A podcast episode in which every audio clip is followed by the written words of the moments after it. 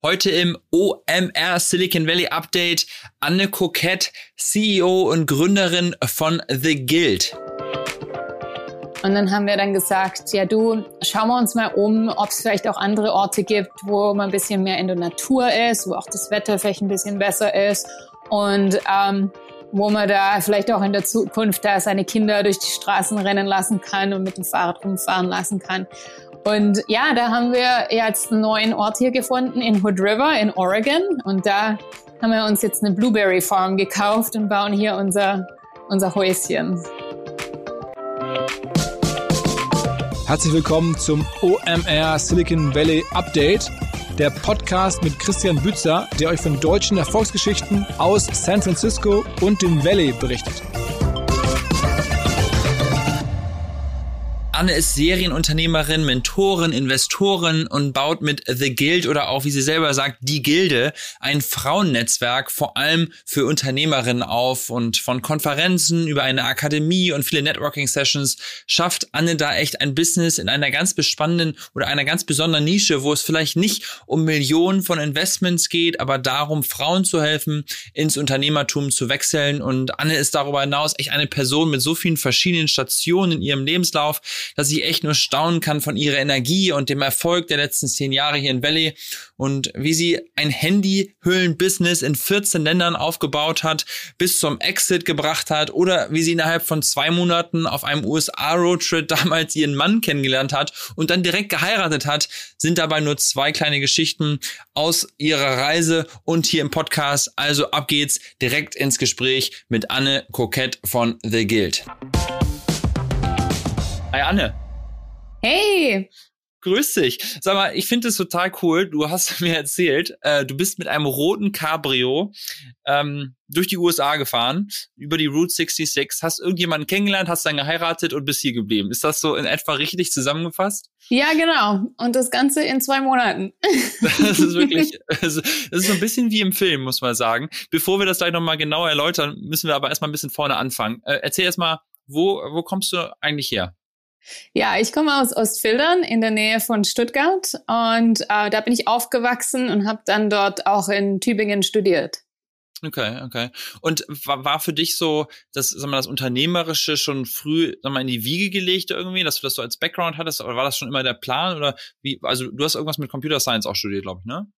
Ja, eigentlich gar nicht. Äh, und zwar meine beiden Eltern sind Lehrer und meine beiden Schwestern sind auch Lehrerinnen geworden.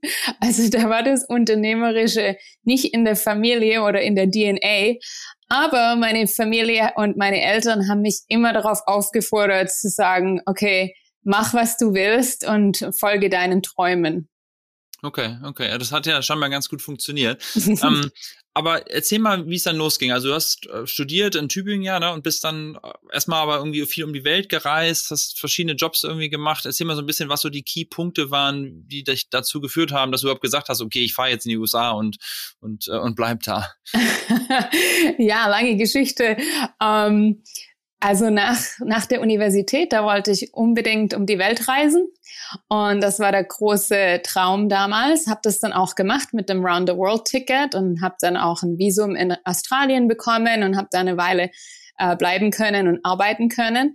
Und danach bin ich dann in die Schweiz, zu Detecon Schweiz, eine Unternehmensberatung. Und ähm, an einem bestimmten Zeitpunkt da, nach dreieinhalb Jahren, wo du dann jede Woche im Hotel sitzt und da durch die Weltgeschichte fliegst, dachte ich mir dann, ja, da, da, da gibt's mehr. Und ähm, irgendwie habe ich auch geglaubt, dass ich eine Künstlerin bin und habe dann den Job an den Nagel gehangen und habe dann gesagt, ähm, ich mache mich mit einem Weihnachtsmarktstand in Zürich selbstständig. Und, da, da ähm, frage ich mich übrigens jedes Mal, wenn ich mal den Weihnachtsmarkt gehe, was machen diese Leute an den anderen elf Monaten im Jahr? ja. ja, die gehen dann normalerweise auf andere Märkte ähm, überall im Land und verkaufen da ihre Handwerkskunst. Ähm, aber leider hat der, der Weihnachtsmarkt für mich gar nicht funktioniert und das war auch ein neuer Weihnachtsmarkt in der Gegend, wo, da, wo es keinen Fußverkehr gab. Und ja, da habe ich nur miese Zahlen gesehen und ähm, mir, mir, den, mir den Hintern abgefroren. und habe dann gesagt, das ist es nicht. Da muss jetzt noch mal ein bisschen reisen gehen. Bin dann vier Monate nach Südamerika und ähm, habe dann einen Anruf bekommen von einem alten Kollegen von der Unternehmensberatung und der hat mir gesagt, dass sie nach jemandem suchen, der ihnen bei dem Merger von T-Mobile und Orange in England hilft. Und da habe ich dann gesagt, okay, das mache ich und habe mich dann mit meiner eigenen Consulting Company da quasi selbstständig gemacht und habe da ähm, diesen Merger gemacht für ein Jahr. Aber so okay. unternehmerisch, das erste Mal, wo das eigentlich, wo ich so ein bisschen Blut geleckt habe, das war in der Schule. So in der achten oder neunten Klasse hatten wir so ein Projekt, das hieß Schule als Staat. Und da konntest du dir aussuchen, was du wolltest. Also konntest, konntest du eine Lotterie aufbauen oder da irgendwie Richter sein oder eben ein Eiskaffee aufmachen. Und da habe ich mich dann dafür entschieden. Und das war so toll und die Leute haben uns die Bude eingerannt. Und da habe ich so ein bisschen das unternehmerische Blut geleckt, das allererste Mal. Okay, und das haben deine Eltern als Lehrer nicht äh, zurückgepusht, sondern es wurde erlaubt sozusagen. Ja, genau. okay, cool. Und dann ah, hast du aber irgendwann ja schon irgendwie entschieden, du willst hier in die USA und ich, für mich ist immer so ein bisschen diese Perspektive, wie erfährt man vom Silicon Valley. Ne? Also ich habe das schon häufiger erzählt, bei mir war das ein alter Schulfreund oder Unifreund, der irgendwie ein Praktikum gemacht bei Apple äh, hatte, äh, bei, äh, im Silicon Valley und da, da war es für mich das erste Mal so auf dem Schirm. War das für dich auch schon in deiner Unternehmensberaterzeit so, dass du gesagt hast, boah, Silicon Valley, da ist irgendwie was los, da möchte ich mal hin oder wann kam dieser Gedanke? Ja, eigentlich gar nicht. Das war ganz überraschend eigentlich. Ähm, ich wusste immer, da ist, da ist noch was anderes in der Welt für mich, ähm, wartet auf mich irgendwo, aber ich wusste nicht, was es ist. Und das Silicon Valley, das, kon das kannte ich eigentlich auch nur aus irgendeinem dieser frühen James Bonds. Das war, das war so quasi alles, was ich wusste. Aber ich hatte schon immer so eine Affinität für USA und fand das so toll mit der, mit, mit dem Cabrio eben und so die Route 66 und Go West und diese ganze Mentalität und dass man da auch wirklich da vom Tellerwäscher irgendwie zum Millionär werden kann. Da, diese ganze Mentalität fand ich super faszinierend und wollte da das Land auch ein bisschen mehr kennenlernen und habe dann mir eben dieses Cabrio gekauft, als meine beste Freundin in den USA geheiratet hab, hat und bin dann äh, from Chicago nach LA gefahren und ähm, habe dann die Hochzeit da noch äh, mit reingebaut und habe dann einen alten Freund, den ich auf meiner Weltreise nach dem Studium getroffen hatte, nochmal getroffen. Und das ist jetzt eben mein Mann, den ich dann ähm, äh, nach zwei Monaten geheiratet habe. Und wir sind dann beide, haben uns entschieden, wir haben uns eigentlich in LA getroffen und haben uns dann beide entschieden, in Silicon Valley zu gehen oder nach San Francisco zu ziehen, weil da eben viel Softwarefirmen sind. Und ich wusste schon, Technologie ist da ein Schwerpunkt und ein Brennpunkt. Und da hat's uns eigentlich, so hat's uns nach San Francisco verschlagen. Und dadurch, dass wir da wirklich keine Seele kannten, als wir da ankamen, ähm, sind wir dann in ganz viele dieser Netzwerkgruppen reingegangen und haben uns da bei allen möglichen Events angemeldet. Und dann kannst du ja im Silicon Valley jeden Abend da zu 50 verschiedenen Veranstaltungen gehen und Leute treffen. Und so ist mir das eigentlich bewusst geworden, wo ich da gelandet bin und, und wie dieses Entrepreneurship und Unternehmenswesen da ähm, funktioniert. Und wie hast du das finanziert? Weil ich meine, als ich hierher gekommen bin damals, da habe ich für eine Tech-Firma gearbeitet, die haben mich hier irgendwie empfangen, haben mir Corporate Housing erstmal gegeben, hatte gleich ein, ein okayes Gehalt, dass man dann hier so irgendwie in so ein Nest gefallen. Ich finde das immer sehr beeindruckend, wenn Leute hier so herkommen und erstmal halt nicht vielleicht so ein Big Tech-Salary haben. Äh, wie, wie hat das funktioniert? Also hast du da einfach vom Ersparten gelebt oder wie kann man sich das vorstellen? Ja, also die Unternehmensberatung speziell in, US, in, in England, als ich da in UK war, ähm, hat natürlich sehr gut bezahlt. Und das war ja auch dann meine, meine eigene Firma. So von dem her hatte ich da schon Erspartes. Und ähm, mein, mein Mann kannte einen vom Kitesurfen und der hatte ein Apartment direkt da beim Haight Ashbury.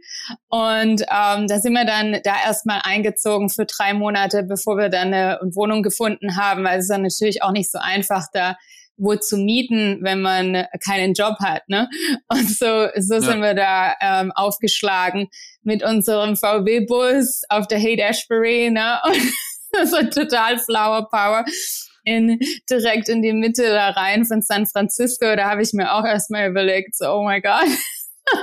What did we do? Um, und das war natürlich super neblig. Wir sind im August angekommen und da ist ja das Wetter in San Francisco auch nicht immer das Beste, ne? Und da habe ich mich schon äh, mal kurz gefragt, oh, war das die richtige Entscheidung? Okay, okay. Wisst ihr, wir, wir kamen damals Ende August und dann war so der beste Winter aller Zeiten und deswegen hatte man das Gefühl, es ist so never ending summer, ne? weil ab September ist dann hier das Wetter und ist ja unser Sommer. Also so, so schlimm kann es dann nicht gewesen sein, du bist ja immer noch jedenfalls in der Gegend. Aber ja. erzähl mal, wie ging dann weiter? Du hast ähm, dann ja eine Firma mit deinem Mann gegründet, ne? Also das war dein, dein erstes Startup war dann gemeinsam mit deinem Mann? Mhm. Ja, und zwar mein Mann ist Ingenieur und ähm, der, der tüftelt immer gerne und wenn er da irgendein Problem sieht, dann, dann löst er das auch gerne. Das macht er jetzt auch mit seiner Firma für Unternehmer und Gründer. Und ähm, er, er fand es ja so doof, dass diese Handys immer in diese großen Hüllen da reingemacht wurden. Und dann hast du dieses schöne designte like, äh, Telefon da in diese Riesenhülle drin. Das hat ihn genervt. Und dann hat er eben so Ecken ähm, konstruiert und so ein iPhone-Case quasi, also eine Handyhülle entwickelt und hat das dann auch auf einen Kickstarter draufgestellt. Das war damals ganz neu. Und ähm, hat es dann aber mit der Vermarktung nicht so gut geklappt. Und dann haben wir uns ja getroffen und habe ich gesagt, du, ich muss jetzt eh drei Monate warten, bis meine Green Card da ankommt und ich eine Arbeitserlaubnis bekomme. Äh, lass uns doch das jetzt mal versuchen in den drei Monaten und schauen, ob wir das irgendwie ähm, ja, hochziehen können.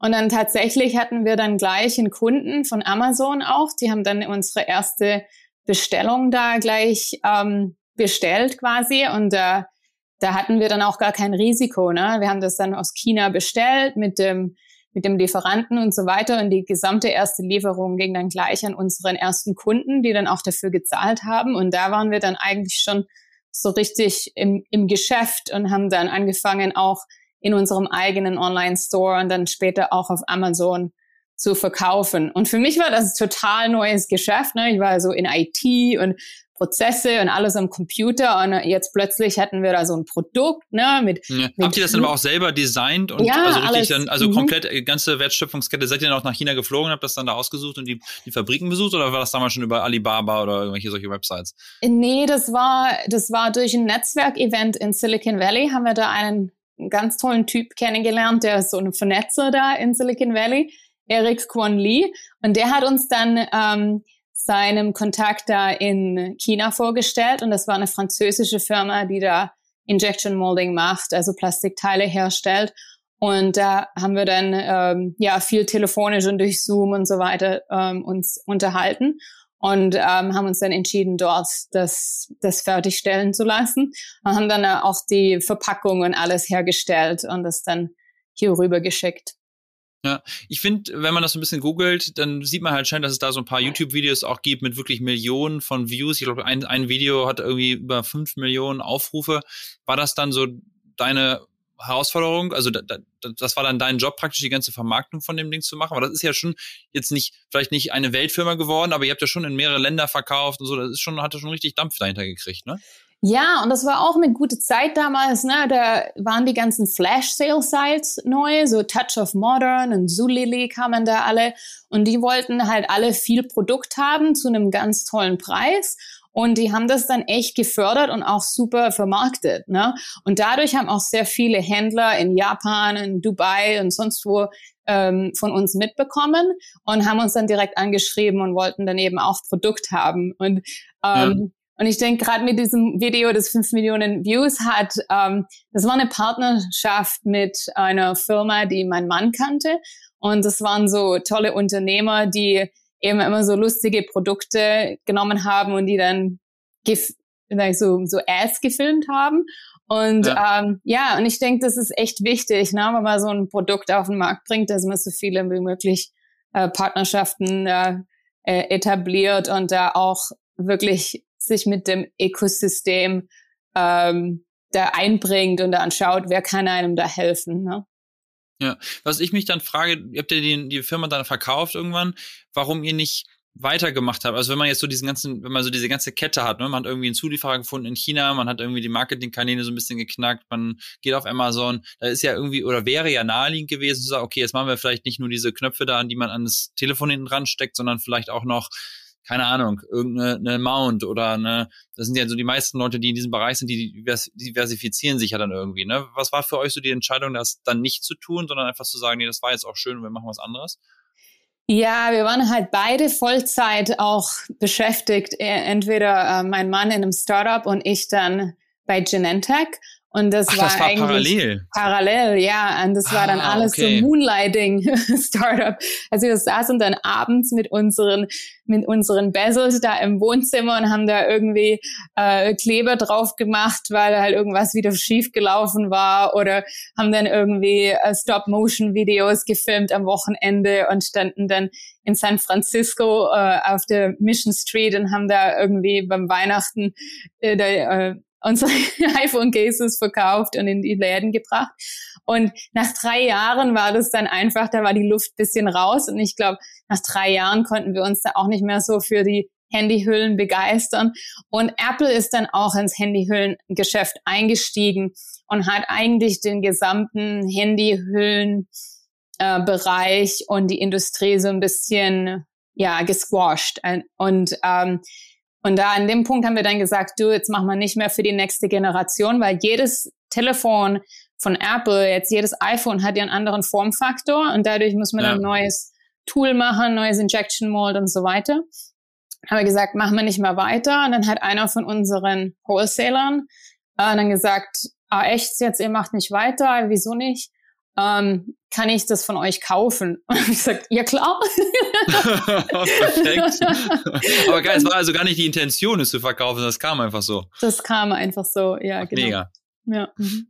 Cool. Und äh, das, äh, ich, meine Frage wäre nämlich eigentlich gewesen, warum bist du dann zu Genentech gegangen und hast nicht äh, irgendwie wieder was Neues gestartet, weil du halt schon parallel da warst. Das, das ist alles sozusagen äh, parallel gewesen. Also Genentech muss man ja auch für die Leute, die das nicht kennen, ist ja auch ein Riesenladen. Das mhm. wie viele Zehntausende, Hunderttausend Mitarbeiter die haben. Ähm, also hast du dann schon irgendwie so ein bisschen Blut geleckt? Weil wenn man, ich habe immer so das Gefühl, wenn man das erste Mal so ein Exit mitmacht, das ging mir jedenfalls so, wenn man das erste Mal so realisiert hat, ach krass, da ist irgendwie aus einem Unternehmen was entstanden und jetzt gibt es diesen Exit-Moment und man hat dann da irgendwie einen gewissen Wert äh, geschaffen, dass man das dann vielleicht irgendwie in gewisser Weise wiederholen möchte oder dass man halt sagt, oh, das hat so gut funktioniert. War das schon an dem Punkt auch dann der so ein Entscheidungssegen oder hast du auch gesagt, okay, nee, jetzt mache ich erstmal hier angestellt und ich, ich äh, ruhe mich erstmal ein bisschen aus oder, oder wie, wie war das so?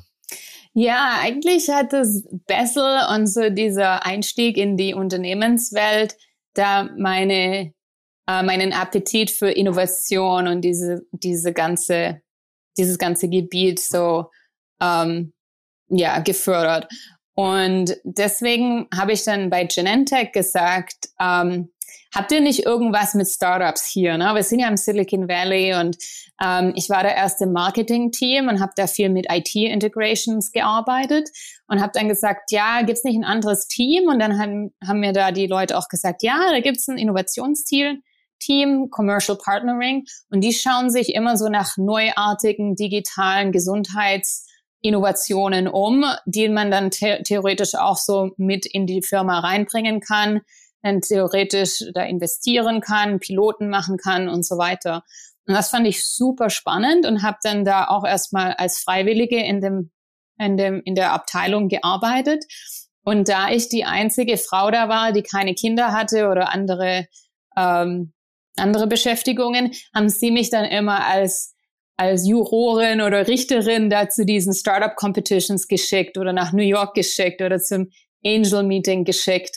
Und dadurch habe ich so so richtig, ähm, ja, bin ich so richtig ins, ins ähm, Innovations ähm, Umfeld in San Francisco in, in, im Gesundheitsbereich auch eingestiegen. Und dann später haben sie mich dann da auch tatsächlich ähm, eingestellt. Also ähm, äh, promoted und so weiter. Und äh, da konnte ich dann auch so Startup Competitions, also Wettbewerbe für Startups ähm, aufziehen in dem in dem Bereich vom Gebärmutterhalskrebs und äh, Vorbeugung von dem und dann auch Lungenkrebs. Und das war echt super spannend und ich bin mit so vielen tollen Unternehmern zusammengekommen. Das war echt klasse. Aber irgendwann habe ich dann gewusst, ich will nicht immer diejenige sein, die auf der Bühne steht und den, und den Check, dann das Geld den anderen Leuten gibt. Ich will auf der anderen Seite sein und auch ähm, ja. ja was Neues herstellen. Okay. Und dann war während der Zeit schon so der Gedanke, okay, ich möchte jetzt was eigenes machen und du, das war ja so ein bisschen, wahrscheinlich dein Job war ja so ein bisschen Netzwerken eigentlich in, mhm. gewisse, in gewisser Weise, ne? Und, und irgendwie solche Events zu machen. Und die, in die Richtung bist du ja auch gegangen. Ich glaube, du hast, ist das auch die Phase, wo du dann bei Women in Product ähm, aktiv geworden bist oder war das dann erst danach? Das war erst danach, aber ich habe da so einen Frauenclub gegründet in San Francisco, ja. wo es dann darum ging, wo wir einfach ähm, Unternehmerinnen oder Frauen, die sich so für Startups interessieren, zusammengebracht haben für alle möglichen Events. Also äh, zur Weinprobe sind wir gegangen oder zum Pferderennen oder ähm, äh, haben, haben so, also ganz viele Aktivitäten und Events organisiert, wo man sich da auch miteinander austauschen konnte. Und in dieser Frauenclub war eigentlich einer der ersten in San Francisco zu der Zeit. Und das war echt interessant, auch das zu sehen, weil in den letzten, sagen wir mal, sieben Jahren, sieben, acht Jahren, ist es echt explodiert. Also da gibt es jetzt so viele Frauenbewegungen in Clubs. Und ich denke, das ist auch wirklich wichtig, weil die Zahlen sind halt so schlecht. Wenn man das anschaut, wie viel Venture Funding da in die, in die Hände von Gründerinnen fließt, na, und das gleiche ja auch in Deutschland und in Europa, da muss man sich echt fragen, warum ist es so und wo ist da der, der Bias im Ecosystem und wie kann man da auch was machen und, und was dagegen machen. Und ich denke, ähm, Gemeinschaft zu schaffen und Community zu schaffen, war eben so unser Ansatz, um zu sagen, okay, da, da machen wir jetzt was, damit wir uns auch so fühlen, dass wir auch dazugehören. Ne? Weil viele Events waren halt so, dass man sich da nie so wirklich vertreten gefühlt hat, weil so viele Männer auf der Bühne waren. Da waren halt nie irgendwelche Unternehmerinnen. Und jetzt gibt's ja auch mittlerweile viel mehr Unternehmerinnen, die auch ihre, ihre Firmen wirklich sehr erfolgreich verkauft haben oder dann auch auf die Börse gebracht haben. Ne? Ja, wenn du sagst wir, ähm, gibt es noch Co-Founder oder hast du es dann alleine alles gemacht? Ja, also den äh, Frauenclub, den habe ich mit einer Co-Founderin gemacht und das war dann auch die Idee, dass wir dann zusammen ähm, das, äh, die Gilde aufbauen als Startup. Und äh, sie hat sich dann aber entschieden, zurück nach Dänemark zu gehen und dann sich in eine andere Richtung entwickelt. Und dann stand mhm. ich eben eigentlich als CTO da und so, oh, okay, jetzt bin ich Gründer, CEO und CTO.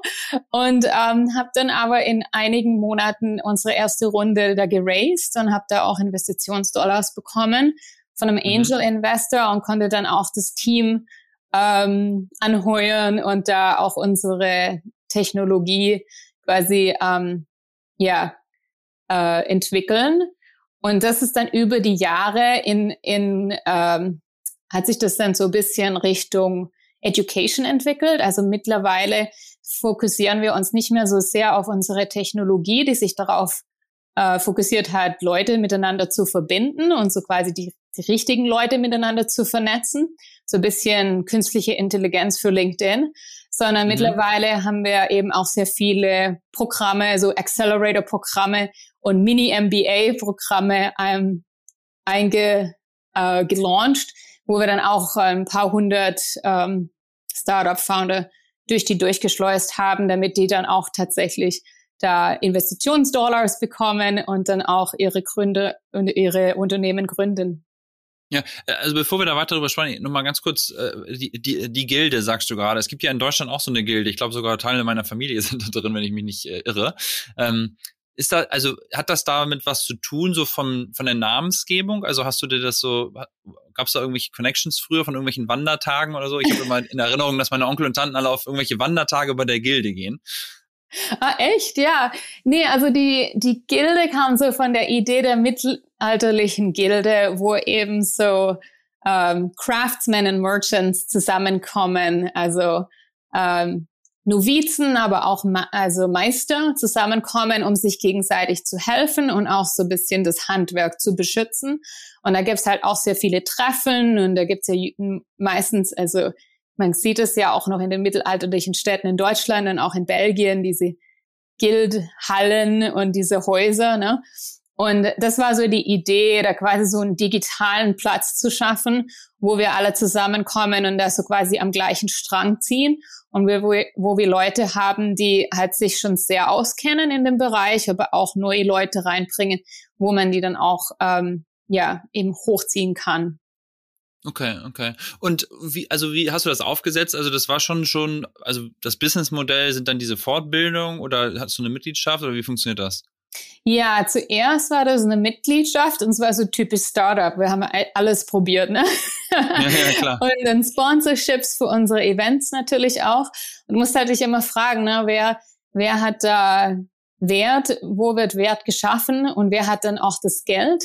Und ich denke, ähm, Startup-Partner, also Banken und auch Anwälte und, ähm, und Firmen, die, die auch Unternehmen dann unterstützen von ihren, ihren ähm, ja, jungen Tagen äh, bis dann eben später. Die äh, sind sehr interessiert, uns zu unterstützen und dann die Fortbildungen und so weiter und die Programme, die verkaufen wir auch und haben dann aber auch sehr viele Scholarships, ähm, die dann wiederum entweder durch uns oder durch die, durch die Unternehmen dann gesponsert werden.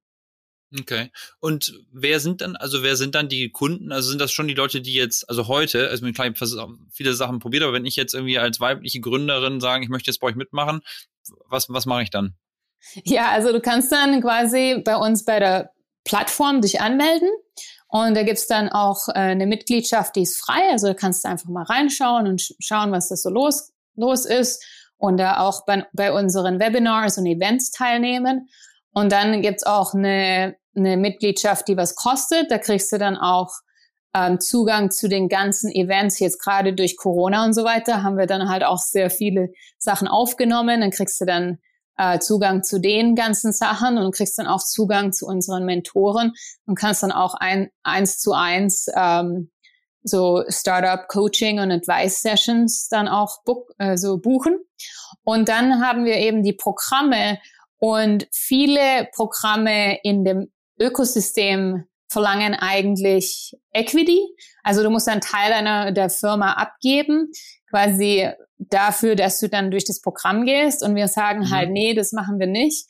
Wir, ähm, wir verlangen 1000 Dollar und das ist also verglichen mit einem MBA-Programm oder irgendeinem Kurs an der Universität hier in den USA, also recht günstig. Und dafür ähm, kannst du dann durch die Programme gehen und kriegst dann auch also die die Attention, also ähm, ja, so ein, eins zu eins Attention und wir, wir fördern dich da wirklich, äh, dass du da auch durch das Programm gut durchkommst und da auch was Tolles launchst und dass wir dich dann auch da den Investoren vorstellen. Und am Ende der Programme gibt's immer ein Showcase, wo du dann auch quasi deine Idee den Investoren vorstellen kannst und auch anderen Leuten im, in der Gilde vorstellen kannst. Wir haben ungefähr 20.000 ähm, Gründerinnen, Investoren und Innovatoren in unserem Netzwerk. Die haben nicht alle eine Mitgliedschaft, aber die schreiben wir eben konst konstant an. Und die kommen dann auch zu unseren Events und, und helfen damit. Und je nachdem, ähm, manchmal haben wir auch einen industriespeziellen Fokus. So, äh, wir hatten einen, der war auf Frauengesundheit aufge, ähm, ausgelegt. Und ähm, da haben wir dann eben, eben sehr viele Investoren auch mit reingebracht, die da in dem Bereich sehr viel investieren und auch äh, Netzwerk haben.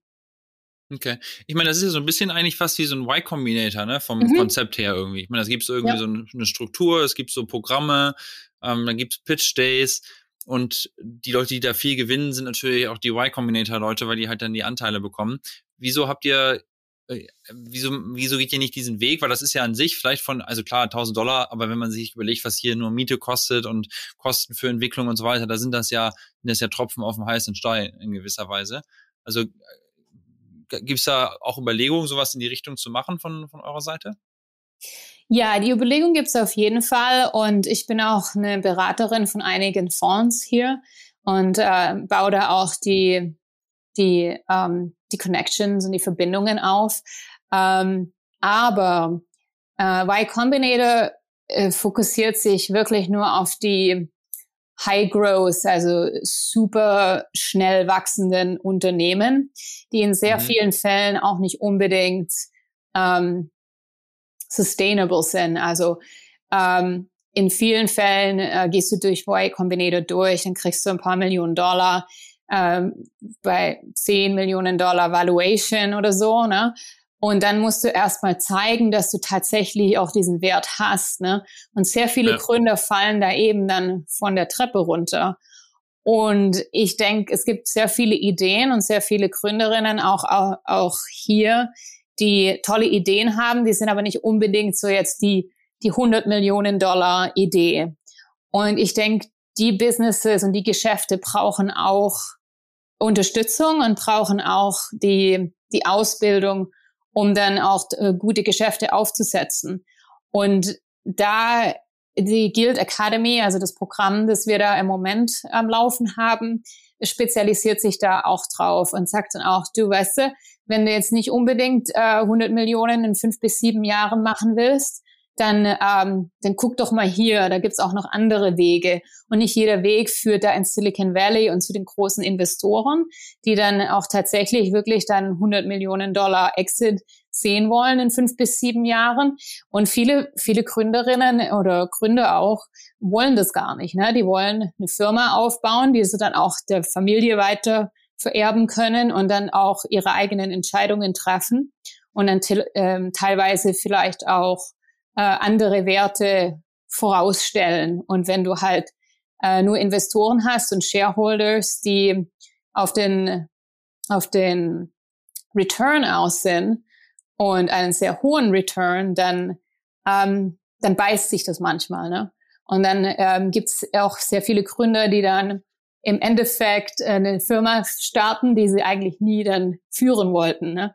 Und ja. ähm, da, da achten wir sehr drauf und deswegen sagen wir auch, wir nehmen jetzt keine Equity von euch, sondern wir versuchen das durch Sponsorships und, und dann auch durch Tuition quasi zu finanzieren ist eigentlich total beeindruckend, wenn man sich das mal überlegt, wenn man, wenn man hier im Valley lebt, dann denkt man halt immer in diesen großen Zahlen, ne? Und in diesem großen, alles, was ich jetzt irgendwie als nächstes mache, muss halt mindestens, eben wie du schon sagst, 100 Millionen plus irgendwie wert sein. Aber es gibt halt ja ganz viele Sachen, wenn du jetzt irgendwie einen Blumenladen eröffnen willst oder einen Coffeeshop oder so, da hast du ja ganz andere, eigentlich hast du ähnliche Herausforderungen, weil du ja auch irgendwie Marketing machen musst und irgendwie Buchhaltung und so weiter, aber da gibt's halt nicht so viele Programme. Insofern finde ich das eigentlich total cool, dass, dass, dass, dass ihr sowas macht. Ähm, wie erfahren die Leute? Ist das dann hauptsächlich so Word of Mouth äh, von dem Programm, dass die Leute begeistert sind und das weitererzählen? Oder wie, wie wächst das so? Weil 20.000 ist ja auch jetzt schon nicht ganz klein, ne? Ja, doch de definitiv Word of Mouth und dann machen wir auch sehr viele freie Events. Ne? Also wir hatten jetzt gerade erst einen ganzen Tag, das hieß Fundraising Bootcamp und da konnte sich jeder von Israel bis Aserbaidschan da einwählen und ähm, und da mitmachen und davon erfahren und da da ähm, promoten wir dann auch eben unsere Academy. Und da, ich denke, das ist auch der richtige Weg, denn die Leute erfahren dann auch, okay, wie ist die Qualität? Da gibt es so viele Programme, die da, die da rumschwirren. Und äh, wenn man es nicht wirklich erfährt, wie gut die Qualität ist, wie die, wie die anderen Gründer da so drauf sind und was für Kaliber von den Sprechern wir haben, dann ähm, denke ich, ist es schwierig, sich da nur so ähm, auf, auf einer Webseite dann zu entscheiden, durch so ein Programm zu gehen. Ne? Ja, ja, absolut. Ähm, und wo siehst du das hinwachsen? Also, ich meine, man kann es natürlich jetzt immer so weitermachen, man macht hier ist ja wie ein Event oder so, aber ist es auch schon so, dass du da irgendwie so Ziele hast und sagst, ich möchte jetzt, keine Ahnung, weltweit das ausbauen. Ich habe gesehen, bei euch auf der Seite sind ja schon auch echt überall auf der Welt mittlerweile schon so Ambassadors und so weiter. Also ist das viel so, so ein internationaler Plan auch, der dahinter steht? Ja, ist eine gute Frage. Also ja, wir haben Ambassadors und äh, wir haben auch ganz viele Leute, die uns durch unsere Programme gegangen sind von Südamerika und dann auch von Asien und auch Europa, was ich echt toll finde. Und ähm, wir haben jetzt ein ganz neues Programm. Wir lizenzieren jetzt die Academy auch. Also wenn du jetzt eine Universität bist in, äh, in der Ukraine oder du bist ähm, eine Regierungs, ähm, Innovationsregierungsorganisation in Indien, kannst du quasi unser Programm lizenzieren. Und da kriegst du dann ähm, Zugang zu den ganzen Curriculum und den, den Modulen und den Sprechern Und wir kommen dann auch rein und personalisieren das, je nachdem, worauf man sich da äh, ausrichten möchte. Und ähm, da quasi muss man, muss man nicht das Rad neu erfinden, ne? weil so viele Leute erfinden da ihre eigenen ähm, Programme und die sind halt nicht immer so ganz toll. Ne? also muss ja, man leider auch sagen, ne? da ist viel, viel nicht so gute Qualität da äh, unterwegs und nicht jeder ist halt ein Stanford und ein Wharton oder ein Berkeley, aber mit der Guild Academy kannst du jetzt quasi dieses Niveau quasi lizenzieren und das dann auch ähm, deiner eigenen Innovationsgemeinschaft beibringen. Und das ist jetzt äh, brandneu, also das haben wir äh, literally heute gelauncht, ja. Cool. Und wenn du sagst wir, also wie groß ist jetzt euer Team? Also ich meine, ihr habt ja wahrscheinlich schon irgendwie Entwickler und äh, irgendwie Leute, die sich um diese ganze Partnerschaft kümmern und Customer Support und solche Sachen sind ja sicherlich auch nicht außer Acht zu lassen bei so vielen Leuten. Ja, also am Anfang von der Gilde, wo wir auch dann ähm, äh, äh, Geld, also Investitionsdollars hatten, da waren wir 20 bis 25 Leute und dann recht viele Entwickler auch in der Ukraine und dann auch ein paar Leute hier und haben dann auch immer sehr viel mit Freiwilligen und ähm, äh, wie sagt man äh, Interns geschafft. Also äh, äh, ist sehr viel Leute auch reingebracht, die sich da mit unserer Mission auseinandersetzen. Und ähm, mittlerweile sind es eigentlich hauptsächlich Freiwillige und, und dann eben ich und dann eben so viele, na, also unsere ganzen Sprecher und Experten, die sind alle freiwillig und kommen da zusammen bei unseren Events. Und ähm, wir haben dann auch die Ambassadoren oder, oder die, ähm, wie sagt man, die, die Leute, die uns da eben in anderen Städten unterstützen. Und das sind auch alles Freiwillige im Moment. Okay, also ein super Business Model, wenn alle für dich umsonst arbeiten. ja, und, und ich, ich denke auch, ähm, also für mich muss das jetzt nicht das, das größte Unternehmen der Welt werden, aber ich denke, wir haben so viel gute Qualität und ich, ich will eben, dass Leute ähm, davon profitieren. Und das sagen uns halt auch sehr, sehr viele unserer Sprecher oder Berater oder ähm, Advisors, dass wir ähm, ja sehr gute Qualität im Ökosystem ähm, ja zusammenstellen und das auch konstant machen. Also von dem ja. her möchte ich eben, dass äh, so viele Leute wie möglich davon profitieren. Ne?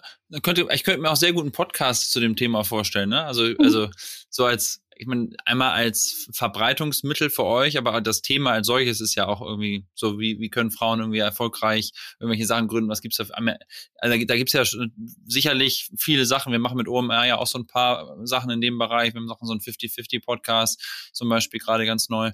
Ähm, da, da könnte ich mir schon gut vorstellen, dass das auch ganz gut eine Erweiterung vielleicht sein könnte, so als Content-Format. Ja, wir hatten auch mal einen Podcast, der hat sich da äh, vor allem auf die, auf unsere große Konferenz ähm, spezialisiert. Also wir hatten, wir hatten drei Konferenzen, die wir in San Francisco abgehalten haben. Und da hatten wir dann auch einen Podcast, der speziell sich auf die, auf die Sprecher von der Konferenz fokussiert hat. Ja, ja aber finde ich eine gute Idee, ja. ja. Sag mal, und du machst aber ja auch noch tausend andere Sachen, ne? Gefühl. Also irgendwie du hast, wenn man auf deine eigene Seite geht, dass du halt so Mentoring-Sessions machst und so und ähm, das habe ich alles gesehen, man kann auch direkt Zeit mit dir buchen und so weiter. Also wie, wie kombinierst du das alles so? Ist das so 50-50 irgendwie aufgeteilt oder ist das immer je nachdem, wie es gerade so ist? Oder wie, wie kann man sich das vorstellen? Ja, also die Gilde ist so 50 Prozent, würde ich sagen. Und dann mache ich auch sehr viel ähm, entweder Freiwilligenarbeit, also Advisory, bin dann bei recht vielen Innovationsgruppen äh, mit dabei, entweder als Mentorin oder Judge oder, oder auch ad als Advisor. Und ähm, ja, und dann habe ich jetzt in 2020 auch angefangen, so eins zu eins Coaching anzubieten und Startup Advice. Und das ist so bisschen, was ich eh schon seit Jahren gemacht habe, eben in einem Format, wo Leute das auch buchen können. Und, ja. ähm, und das, das geht eigentlich auch Hand in Hand mit der Gilde, ne? Weil in der Gilde gebe ich dann auch einen speziellen Discount. Also wenn Leute da Zeit mit mir buchen wollen, dann können sie das auch machen. Da gibt's normalerweise immer ein freies Angebot und dann können sie das auch günstiger buchen. Aber wenn dann auch jetzt ähm, so Corporate äh, Clients kommen, dann können die eben auch mit mir äh, Zeit buchen durch meine Coaching-Webseite. Und das siehst du auch auf annecoquette.com, kannst du gehen und schauen, was die Leute da so sagen.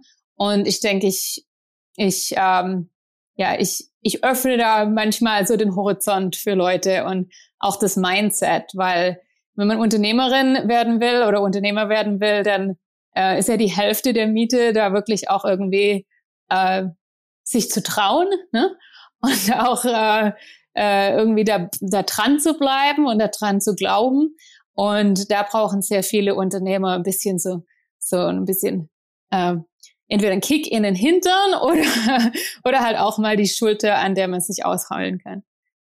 Ja, äh, absolut. Sag mal, und du hast aber selber ja dem Valley jetzt so ein bisschen Rücken zugekehrt, kann man vielleicht sagen. Ne? Also ähm, es gibt ja, haben wir auch schon viel in meinem Podcast hier mit anderen Gästen drüber gesprochen, aber so diesen Trend ja, dass das Silicon Valley irgendwie so jetzt sich auflöst und viele Leute sind überall hingezogen und ich persönlich halte immer so ein bisschen dagegen, weil ich hier sehr gerne bin. ähm, äh, und mein Freundeskreis auch selber hier sehr geblieben ist, aber man sieht das natürlich schon, ne? Überall, wenn du durch die Straßen gehst, sind überall Schilder, For Rent, die Mietpreise sind gesunken. Ähm, wie war da für euch so der, Entscheidungsprozess und wo bist du jetzt?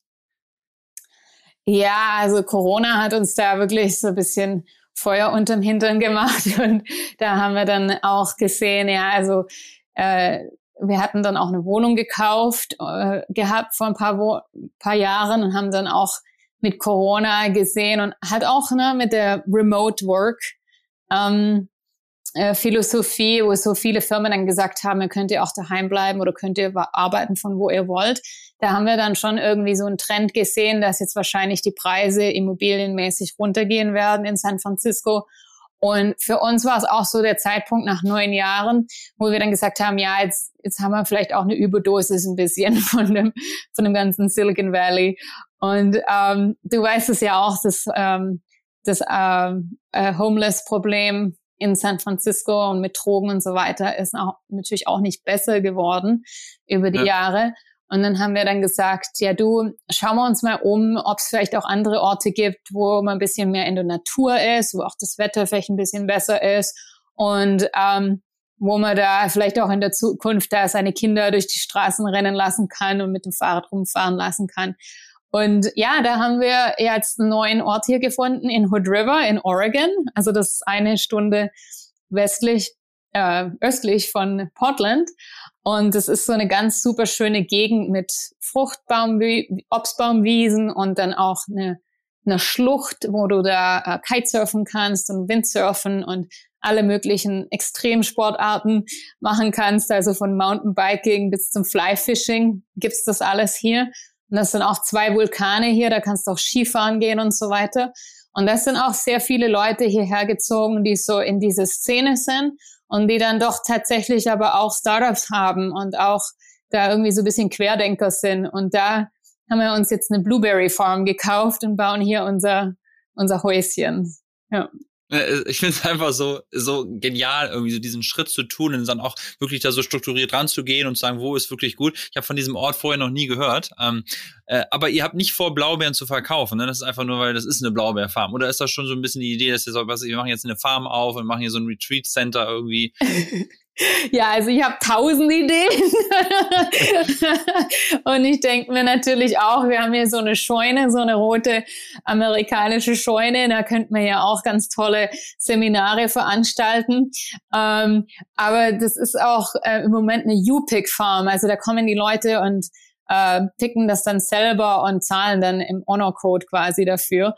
Und ähm, wir lernen gerade so viel über Blaubeeren. Also ich habe noch nie gewusst, was es da alles zu wissen gibt über Blaubeeren und den Boden und so weiter. Und wir haben auch äh, ja acht, acht Acres, also das sind ungefähr 3, irgendwas Hektar in deutschen Dimensionen, also doch ein recht großes Stück Land. Und ähm, das ist auch super spaßig. Ne? Das ist also was total Neues wieder, so ein bisschen wie damals beim Bessel, total neue, neue Geschichte und neue Kontakte und da lernt man auch recht viel. Man sieht auch, wie wenig Technologie da in dem ganzen Agrarbereich ähm, noch Also da ist echt noch nichts wirklich digitalisiert. Und das ist natürlich auch spannend, das zu sehen und dann auch hier die Leute kennenzulernen und zu, zu verstehen, wie die da, also das gibt sehr viele Unternehmer hier, die sehr äh, erfolgreich sind, auch mit diesen Farmen und so. Ne? Also das okay, ist alles okay. sehr spannend, ja. Also können, können wir dann bald in San Francisco die Bio-Blaubeeren aus Oregon äh, kaufen für 15 Dollar die Schale? Oder wie kann ich mir das vorstellen? Ja, wir machen dann vielleicht ähm, Blaubeeren-Powder und dann können wir das auch verschicken durch unseren, durch unseren E-Commerce-Store.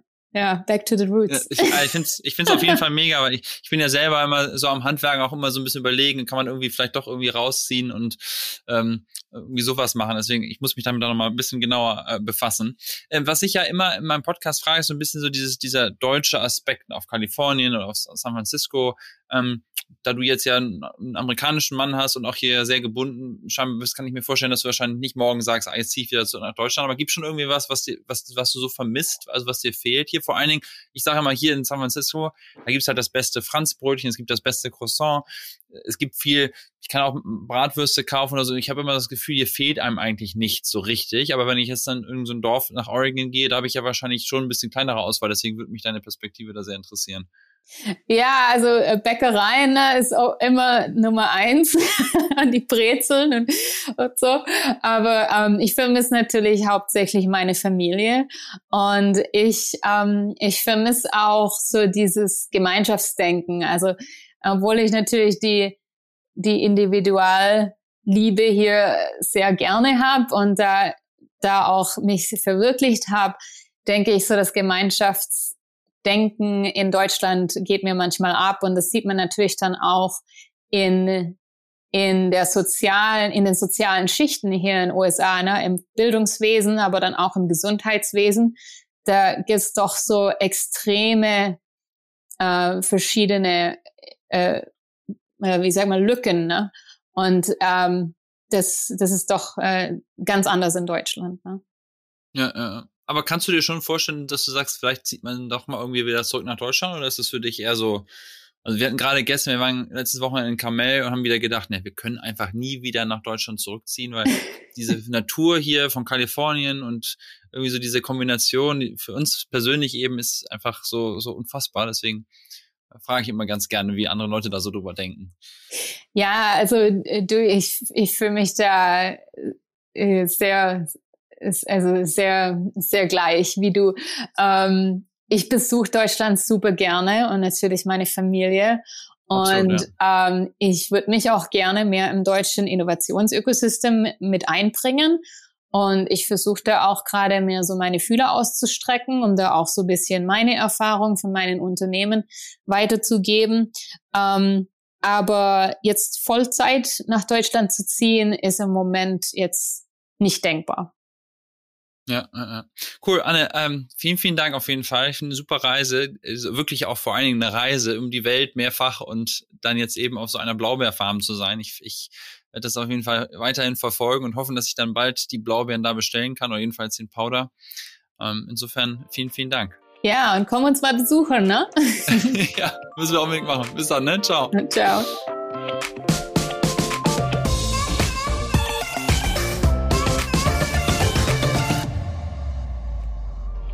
Das war das OMR Silicon Valley Update mit Anne Kokett und ich will noch mal ganz kurz was in eigener Sache loswerden. Ich war kürzlich im Wunderbar Together Podcast zu Gast Oliver Nermerich und Felix Seltner interviewen, wie sie selber sagen, die coolsten Deutschen in den USA. Und da dabei zu sein, war natürlich eine riesengroße Ehre. Die beiden machen sozusagen das gleiche wie ich mit ihrem Podcast, aber eben für die ganze USA und hatten schon Gäste wie Philippe von Bories von Refinery 29 oder Julius van diesem Politikberater. Ähm, ja, die beiden sind auch schon auf der OMR Festival Bühne dabei gewesen, also in der aktuellen Folge. Außerdem gerade Sebastian Vollmer, der ist ein ehemaliger NFL-Athlet und zweifacher Super Bowl-Champion zu Gast. Also wer mehr über mich erfahren will oder über andere Deutsche hier in den USA, der sollte mal nach dem Wunderbar Together Podcast Ausschau halten. Ich kann es nur empfehlen und zum Schluss wie immer noch ein kurzes Dankeschön an mein Team, Audio und Produktion von Christian Weiß und Editorial Support von Lisa Schmidt. Vielen Dank euch und du und ich, wir hören uns dann hoffentlich wieder in zwei Wochen. Bis dahin, ich freue mich. Dieser Podcast wird produziert von Podstars bei OMR.